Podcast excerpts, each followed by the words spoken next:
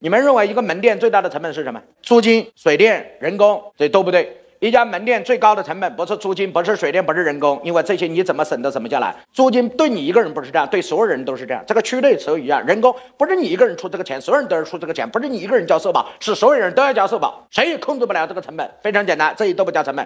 一个门店最大的成本是四个字：没有人来。有人来，那些房租都不算事儿，那些租金、那些人工都不算事儿。最怕的就是四个字：没有人来。一家制造业最大的成本是什么？不是原材料上涨，不是厂房，不是租金，不是人工，错，是四个字。没有人买一部电影，最大的成本是什么？不是制作费用，不是演员，不是特效，这些是不是是？但不是最重要，最重要的是四个字：没有人看。一个老师最大的成本是什么？不是课程研发，也不是酒店，也不是会场，这都不叫成本。成本四个字：没有人听。在互联网时代，流量是所有行业的成本。对老板一定明白什么叫成本。我现在告诉你什么是成本：没有信息流，没有客流，没有现金流，就是你企业最大的成本。